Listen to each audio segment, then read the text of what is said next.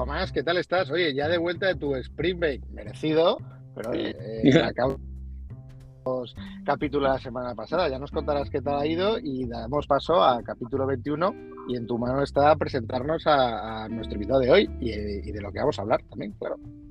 Pues sí, la verdad es que ha sido una, una, semana magnífica, además con otra persona que estuvo con nosotros, otro amigo aquí en Digital Pals, Álvaro Jiménez, un, un host magnífico y, y, nada, y con las pilas muy cargadas y con, y con muchas ganas de presentaros a, a, Pascual Gómez, muy amigo mío desde hace muchos años y que actualmente es eh, Business Development y Partner Manager en Pajero y que ha estado también en el mundo comercial en empresas como Thomson Reuters, eh, como Corporate Key Account Manager, también en Pepper de Key Account Manager, o sea que en el mundo comercial tiene muchísimo que aportar y que hoy viene a contarnos y hablar un poco acerca de cómo gestionar al cliente en tiempos donde hay eh, mucha sobreinformación. Entonces, sin más dilación, pues eh, Pascual, preséntate un poco más si quieres, complétanos una visión acerca de ti y cuéntanos un poquito acerca de este interesante tema. Gracias por la, por la presentación, Tomás. Eh, Manu, encantado de, estar aquí. Soy, soy fan de vuestro, de vuestro podcast y, oyente habitual. Creo que tocáis temas muy interesantes y sobre todo bueno, pues que, conseguís bueno, enganchar con, los diferentes invitados. Y, Nada, muchas gracias. contar un poco de mí, eh, pues lo, que ha hecho Tomás. Eh, llevo desde hace ya hace ya tiempo, más del que puedo recordar, en, en la parte de, ventas, en diferentes sectores y bueno, desde los últimos 6-7 eh, años muy orientada, muy orientada al mundo digital, toda la parte, bueno, entorno SaaS, entorno cloud, trabajar un poco en esa, en esa parte y ventas internacionales.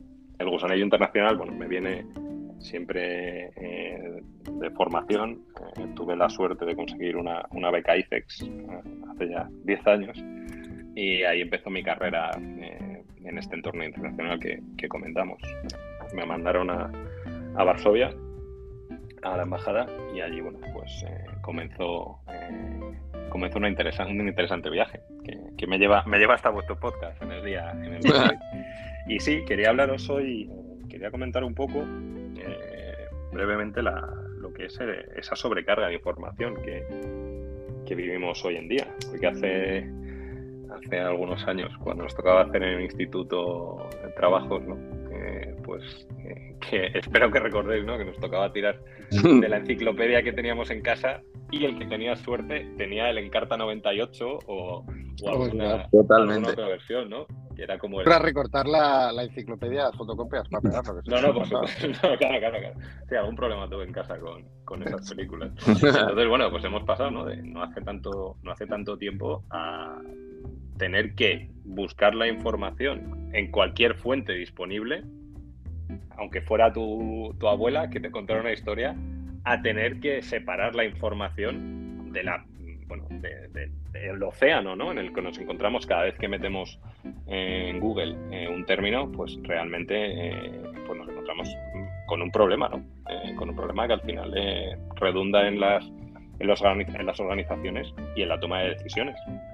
Y en ese, bueno, pues en esa tarea estamos pues ahora mismo en Paguero, pues sobre todo trabajamos con la parte, la parte de facturación electrónica y poniendo mucho énfasis en el, en el dato, ¿no? Al final esto impacta, eh, son organizaciones, eh, los clientes que solemos trabajar, que trabajan en entornos internacionales, entornos complejos, con eh, diferentes, que también voy a meter la parte la parte humana como sea, la parte ética ¿no? de, este, uso de los datos como ya habéis hecho en algunos en, algunos de vuestros podcasts y, y, bueno que realmente hay que buscar unos marcos de trabajo de trabajo común para poder contener este esta riada de, de información.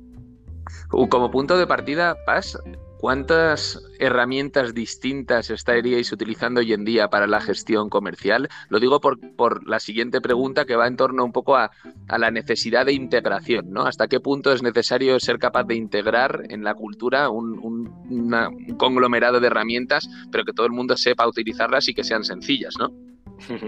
Sí, internamente a nivel de gestión de, gestión de clientes y, gestión del ciclo de, ventas utilizamos diferentes herramientas. Eh, puedo decir nombres, ¿no? Porque entiendo que todavía no sé sí, acuerdos cerrados. No sé. nada. de hecho, si alguien quiere patrocinar cuando digas nombres, lo podemos, estudiar de manera seria. Si me llega una mordida, yo encantado. Pues bueno, trabajamos con. Ahora que no nos escucha nadie, aceptado.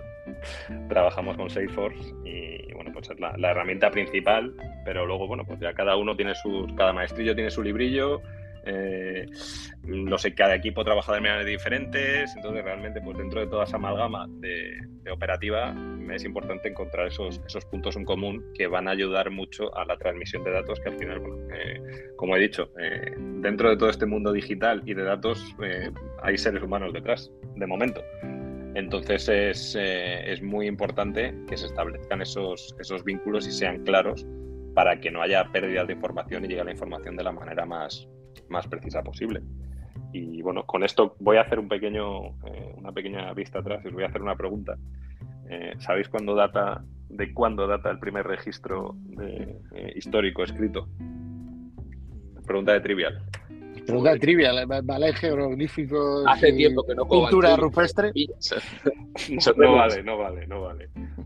No, no, pues nos pillas. Me, da a mí que tienes el dato. 10.000 años atrás. Eh, bueno, la mitad más o menos. Estamos hablando que en el, pues primer registro es en Mesopotamia, lo que es la, actual eh, Irak, eh, entre el 3400 y 3300 antes de Cristo, de la escritura cuneiforme. Y a partir de ahí, desde ese año 3400 pues, hasta el año 2020, os voy a hacer otra pregunta ¿Cuánta cantidad de datos de la historia de la humanidad creéis que se originó en ese periodo de, tiempo, del 3400 a.C. al 2020? El 30%. Manu, ¿alguna...? 15% pues, del actual.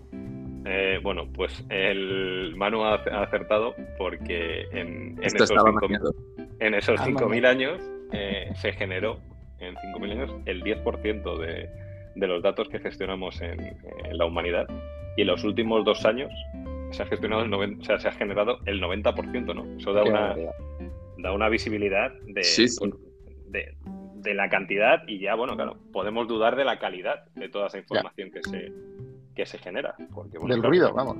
Eso es, eso es. Al final lo, difícil ¿no? En, este es filtrar ese, ese ruido y quedarte con la, con la parte interesante.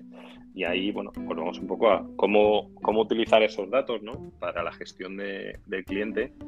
Y aquí todo el mundo que haya estado en ventas, pues sabrá que tiene un cliente externo pero también tiene que tener tiene un cliente interno, porque bueno, pues eh, estamos hablando no de proyectos, no de una ya que hemos hablado de enciclopedias, no, no estamos hablando de, vender enciclopedias puerta a puerta, sino de proyectos complejos que, bueno, que requieren eh, de diversos interlocutores, que afectan a diferentes entidades en todo el mundo. Eso por la parte del, cliente, pero es que por la parte del cliente externo, por la parte de tu propia organización, también tienes departamentos ¿no? con los que tienes que trabajar a nivel de comunicación y es muy importante saber también eh, cómo transmitir y qué es lo que necesita eh, escuchar cada, cada parte. Ahí hablo de, bueno, a mí me gustaría hablar de, la parte de crear marcos comunes de trabajo, porque todos venimos de, diferentes entornos socioculturales, de países distintos.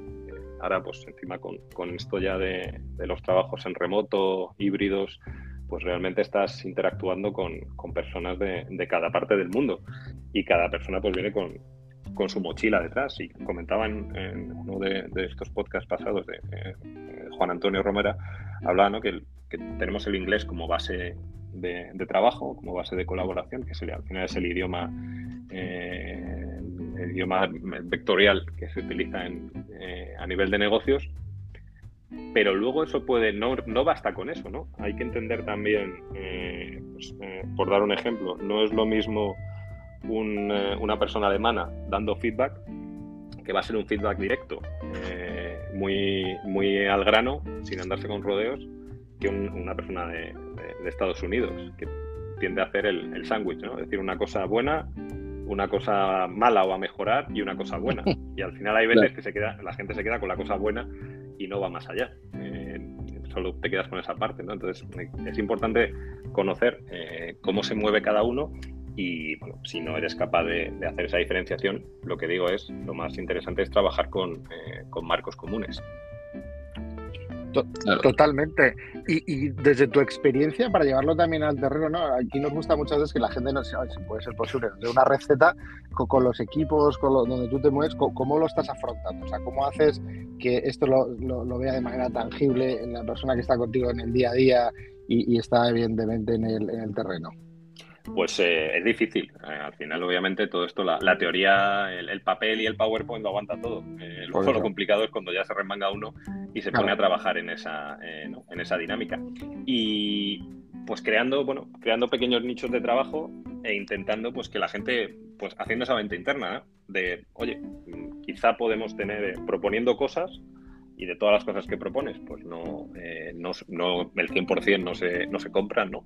Pero sí pues realizando pequeños cambios, ¿no? Eh, pequeñas dinámicas de trabajo, eh, pequeños workshops con, con, diferentes departamentos y facilitando sobre todo esa eh, pues una comunicación ágil. Y al final, pues el trato hace el cariño. Es decir, mm, internamente según, según, vas, vas trabajando con equipos y, les vas conociendo, pues bueno, vas, vas sabiendo qué, pues, qué teclas tocar en el, en el, buen sentido. Y con el, con el cliente, pues de la misma manera tenemos mucha información y creo que es muy importante eh, ir con los deberes aprendidos o con los deberes hechos cuando te vas a reunir con, alguien. A, todos nos gusta que, eh, que, nos hablen de temas que controlamos y que sepan en qué, en qué situación estamos, ¿no? Para, si yo voy a dar un, un consejo a una empresa, pues hombre, me gusta haber echado un ojo a, a, su, pues a toda la documentación. Esto, esto Paz, eh, me parece interesantísimo, ¿no? Es decir, hasta qué punto el uso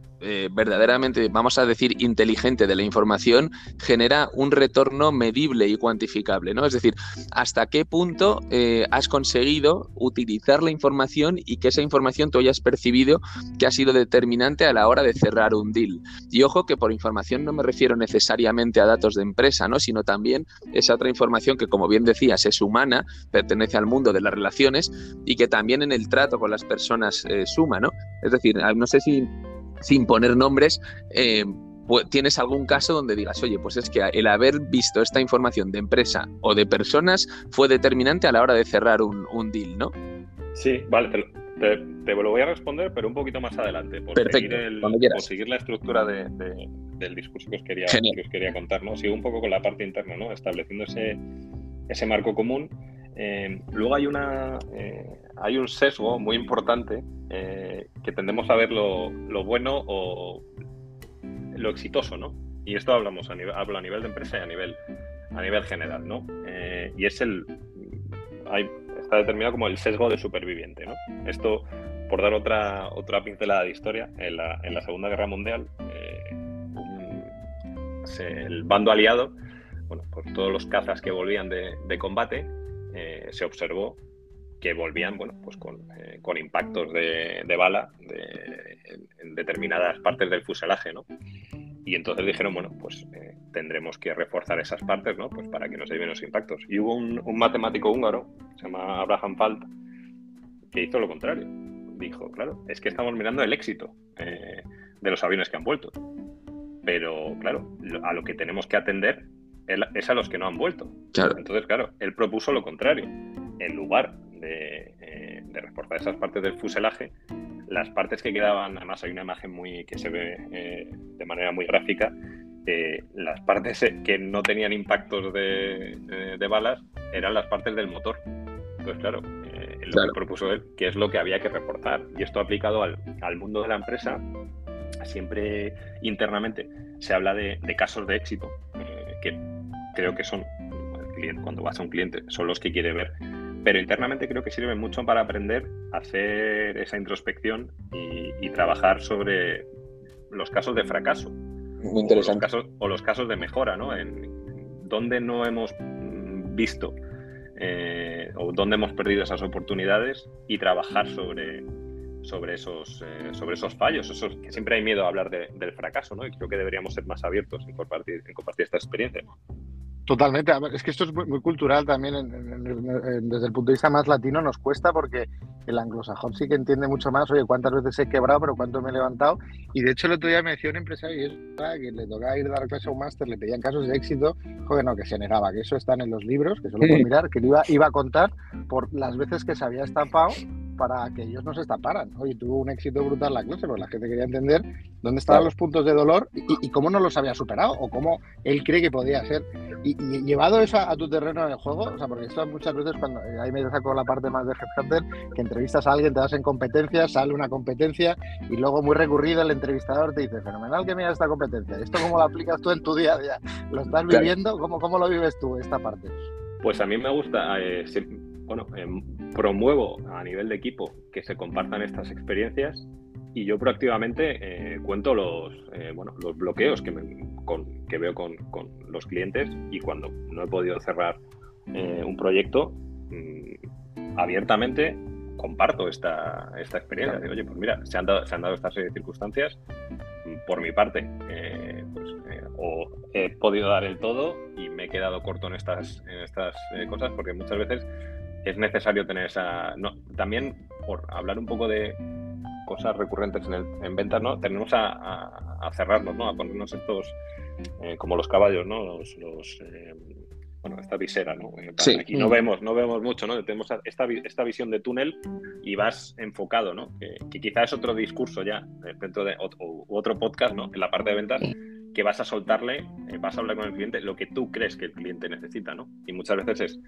tienes que hacer esa escucha activa, no solo por parte de, tu cliente, sino por parte pues, de, tu compañero, de, tus compañeros y de la gente que está contigo en el, día a día. Pero pues intento, pues respondiendo eso a la pregunta de Manu, intento aplicarlo en mi día a día y, recibir un poco de, esa visión externa que muchas veces te hace ver cosas que no te hubieras planteado en otro momento. Sí, sí. Nada, me parece interesantísimo. Bueno, pues sí, sigue contando que tengo ahí mi, pregunta. Sí, ahora, ahora, ahora, ya respondo un poco a, tu pregunta, ¿no? Luego ya de cara externa, ¿no? Pues aquí es un poco, de manera muy resumida, cómo organizar internamente esa, esa comunicación y esos datos con los que eh, con los que trabajas, que luego dentro de esta parte del, del, sesgo del superviviente, y ya vuelvo, se habla también de la, de la evidencia silenciosa, ¿no? Que son esos datos que quedan, eh, pues el éxito arroja mucha luz y estos datos quedan en la sombra. Mira, pues como parece que se ha solventado el, problema, o sea, ha cerrado el proyecto, pues no se tiende a, prestar atención y al final son esas chinitas en el zapato que, nos pueden eh, hacer rozaduras en el largo plazo. Y en cuanto al cliente, en cuanto al cliente externo, eh, personalmente me gusta huir de, de esa figura del vendedor de elixires milagrosos, ¿no? En el lejano oeste, que te promete... Eh, pelo. Pues eh, efectivamente, sí, el vendedor de crece pelo, ¿no? que vas a tener unos resultados inmediatos eh, y, bueno, creo que, hay un poco más de ciencia, o bueno, más, no de ciencia, más de estudio y dedicarle tiempo a las cosas no porque tengas un producto muy bueno, pues le va a encajar a, a todo el mundo. Y hay que hacer ese estudio, eh, ya respondiendo Tomás a tu pregunta, pues personalmente me ha servido en, eh, ocasiones, eh, bueno, en una ocasión muy particular, eh, poder estudiar el, basado en el informe anual y en el plan estratégico de un cliente, entender el porqué de esos cambios y el porqué la solución que yo proponía en un momento dado necesitaba un reajuste. Y en ese momento no era el momento en el que el cliente necesitaba esa solución, sino que había que darle un tiempo de maduración tecnológica al cliente para poder eh, retomar esa conversación. Y fruto de esa conversación natural es el cliente el que volvió y el que retomó la conversación cuando encontró ese punto, ¿no? O sea que es eh, hay que entender también no solo el, ciclo de venta, sino el ciclo de compra del cliente y el, estado de, madurez, eh, en este caso a nivel tecnológico, en el, que se encuentra. Porque a veces la presión, ¿no? Cuando, cuando sientes demasiada presión por, por algo, pues te causa un poco de rechazo.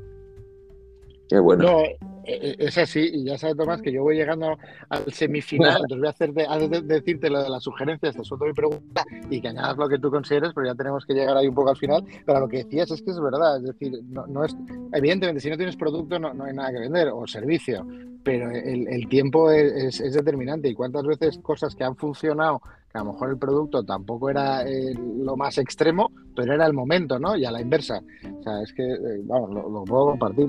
Y, entrando ya en esa etapa final, que, que ya nos has hecho un pequeño insight de tus recomendaciones, si quieres, Hila, esa hacer con como quieras cerrar el, el, planteamiento que estábamos llevando, pues puede ser muy interesante ya para poner la guinda y, yo ahí ya también aprovecho. Me, te la pongo ahí a huevo. Cortita eh, así para empujar. Para empujar, y yo ya aprovecho además encima y me, despido y te agradezco que participes para que hoy haga Tomás los honores de poner el cierre final. Sí, sí, pues gracias, hermano. Sí, pues, pues gracias, Pascual. Nada, nada, un placer, un placer. Pues bueno, un poco en esa línea, ¿no? Ya terminando este viaje, hablar de en, qué, bueno, qué datos quiere, quiere oír el cliente, ¿no? Pues, lo, que, lo que acabamos de comentar. Y en qué juego estás. ¿En el juego finito o en el juego infinito? Es decir, el juego finito al final eh, va en la recomendación que os hago, o sea, no os voy a, no voy a desvelar, es un, es un vídeo de, Simon Sinek eh, en el que comenta, bueno, pues el juego finito al final va, es cortoplacista y pierde ciertas variables que hacen más rico eh, el, día a día. Y el juego infinito mm, no se basa en cumplir una métrica concreta en un momento concreto, sino en estar en el juego todo el tiempo posible. Entonces, ahí lo, pues con lo que he comentado del cliente, ¿no? A lo mejor en ese momento la solución podría haberle encajado, pero con, con calzador y empujando, y realmente cuando das aire al cliente, pues creas esa confianza, esa transparencia, ¿no? De, oye, pues mira, si no te sirve ahora, creo que en el futuro podremos hacerlo y que el cliente no te vea como un vendedor o como un vendedor de crece pelo, ¿no? Sino como un, como un consejero al que, va a poder acudir, acudir en ese momento. Así que bueno, ahí dejo esa recomendación de, Simon Sinek. Y en cuanto a, en cuanto a libros, pues eh, quiero recomendar uno eh, muy directamente relacionado con el, con el título, que se llama eh, Calling Bullshit y bueno, pues trata de, en este mundo de, de sobreinformación, pues te da ciertas, eh, bueno, ciertas herramientas, te da ciertas definiciones, que a veces, muchas veces nos falta, ¿no? Que le pongan nombre a, o que nos lo expliquen de otra manera para entender conceptos del, del, día a día. Y sobre ese marco de trabajo, pues bueno, pues toca temas de como casualidad y causalidad, eh, cómo nos, eh, bueno, eh, nos intentan pescar ¿no? en, redes con, con, diferentes titulares, pues, el clickbait, ¿no? el clásico clickbait del el por qué se producen estas cosas y fenómenos ¿no? a nivel, a nivel viral que al final te llevan a, tomar ciertas decisiones y es muy curioso, bueno, pues como una cosa lleva a la otra, no voy a, no desvelo nada del libro, hay una parte más técnica pero es, bueno, es un libro muy interesante, además se puede visitar por capítulos, no es necesario seguir esa, la historia, la historia del todo. También una, quiero recomendar una novela como, como fan de la, de la ciencia ficción eh, y, también mínimamente relacionada con la venta. Es un libro, la parte no tan conocida de George R. R. Martin, que no solo ha escrito Canción de Hielo y Fuego. Es, eh, es un, eh, bueno, es un libro que se llama Los viajes de Tuf y es un, es un mercader eh, interestelar. Y son las aventuras a las que se tiene que enfrentar eh, en su día a día y, cómo bueno pues eh, de manera muy de manera muy ingeniosa pues las va las va sorteando. Es un muy muy muy entretenido. Y una, un apunte más a nivel visual que es Ted Lasso una serie de, de, de Apple TV que bueno es un entrenador de fútbol americano en Kansas que le contrata un equipo de fútbol en Londres. Eh, y a partir de ahí, pues bueno, eh, sirve de, caldo de cultivo y se tratan temas muy interesantes, eh, pues como la gestión de equipos, la gestión de las diferentes personas dentro de los equipos, el bullying, toca muchos temas muy interesantes desde un punto de vista de, comedia, ¿no? Y de esa situación un poco disparatada de, pasar de un deporte a otro que no tiene nada que ver más que en el nombre, ¿no? En, una parte del nombre. Y yo por mi parte, nada, agradeceros, ha sido un placer eh, estar con vosotros hoy. Eh, y, nada, pues eh, encantado de, participar cuando, cuando lo requiráis. Pues nada, la verdad es que Paz, eh, lo mismo que solemos decir, ¿no? Pero es que es una realidad. Al final, todos los ponentes aportáis muchísima información muy valiosa, así que esperamos en un futuro volver a contar contigo. Eh, gracias también por habernos llenado la filmoteca ya, y la biblioteca ya pues con, varias opciones, o sea que eso se agradece mucho. Porque, no me dais, porque no hay más tiempo, que si no, teníamos una lista bastante más. Te hacemos el rincón, no te preocupes, en la web que está ahí pending, hacemos un poco de spoiler, hacemos, el rincón.